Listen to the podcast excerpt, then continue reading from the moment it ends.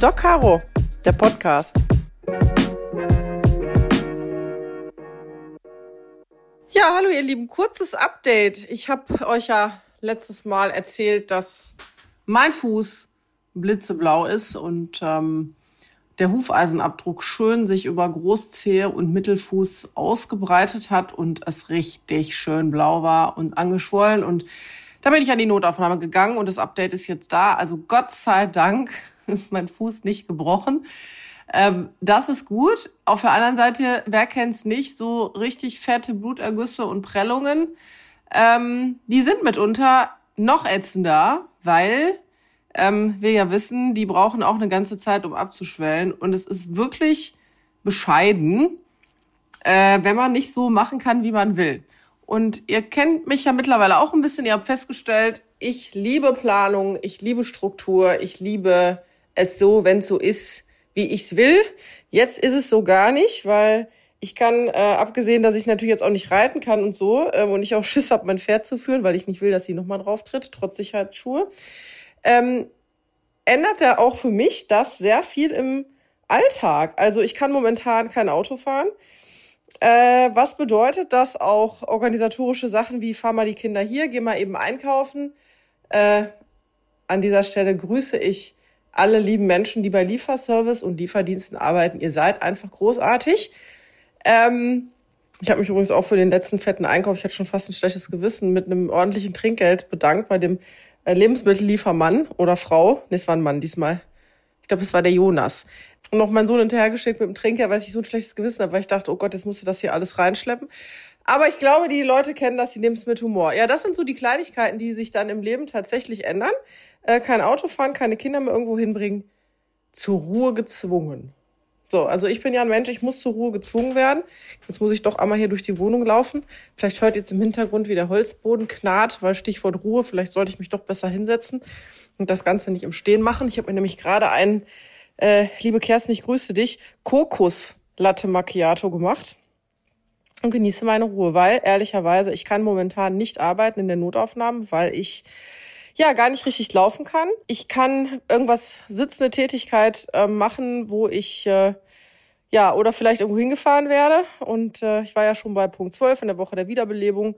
Zum Beispiel, da waren die Kollegen auch so nett, äh, ja, dass ich abgeholt worden bin und äh, waren alle ganz zauberhaft. Äh, da wird das Bein in der Maske hochgelegt.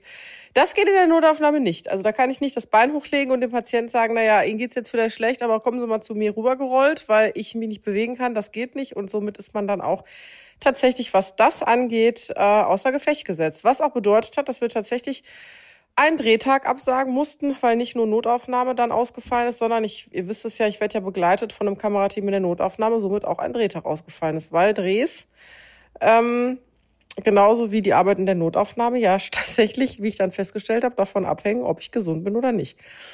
Ähm, das ist übrigens was, was mir dann jetzt auch aufgefallen ist. Das realisiert man tatsächlich erst, wenn was passiert ist. Und mir ist toi toi toi jetzt nichts Schlimmes passiert. Ähm, äh, deswegen will ich mich auch gar nicht beschweren. Das wird in ein, zwei Wochen wieder weg sein. Es ist tatsächlich, ich denke, ihr kennt das auch, wenn ihr euch mal so umblickt und in euren äh, Arbeitsalltag und in ihr, euren Haushalt Kinder, Familienalltag reinschaut, ähm, man macht und tut, ohne dass man richtig merkt, dass man die ganze Zeit macht und tut und was eigentlich für ein Druck auf jemandem oder auf euch lastet, als derjenige, der das Ganze aufrechterhält. Und wenn ähm, dann solche Situationen kommen, dass eigentlich aus einer Lappali heraus der Fuß kaputt geht, weil das Pferd da drauf tritt, dann kann das einen ganz schön aus der Bahn bringen, weil dann ganz viel auch ausfällt.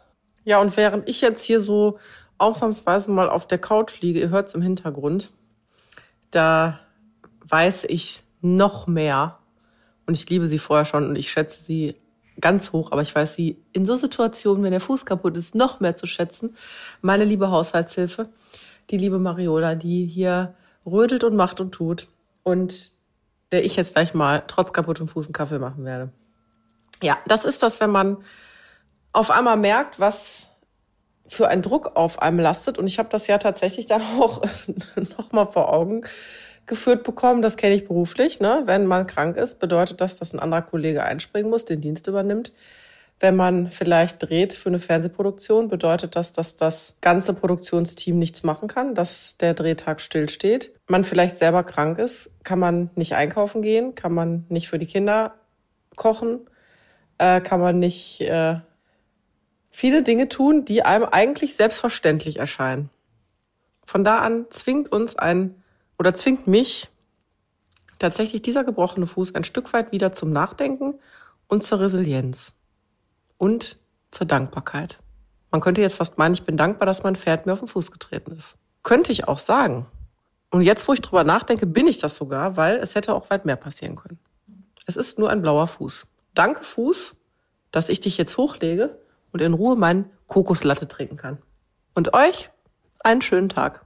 Überlegt doch einfach mal, wofür ihr gerade dankbar sein könnt. Ist wichtig, dankbar zu sein. Wir hören uns beim nächsten Mal. Macht's gut.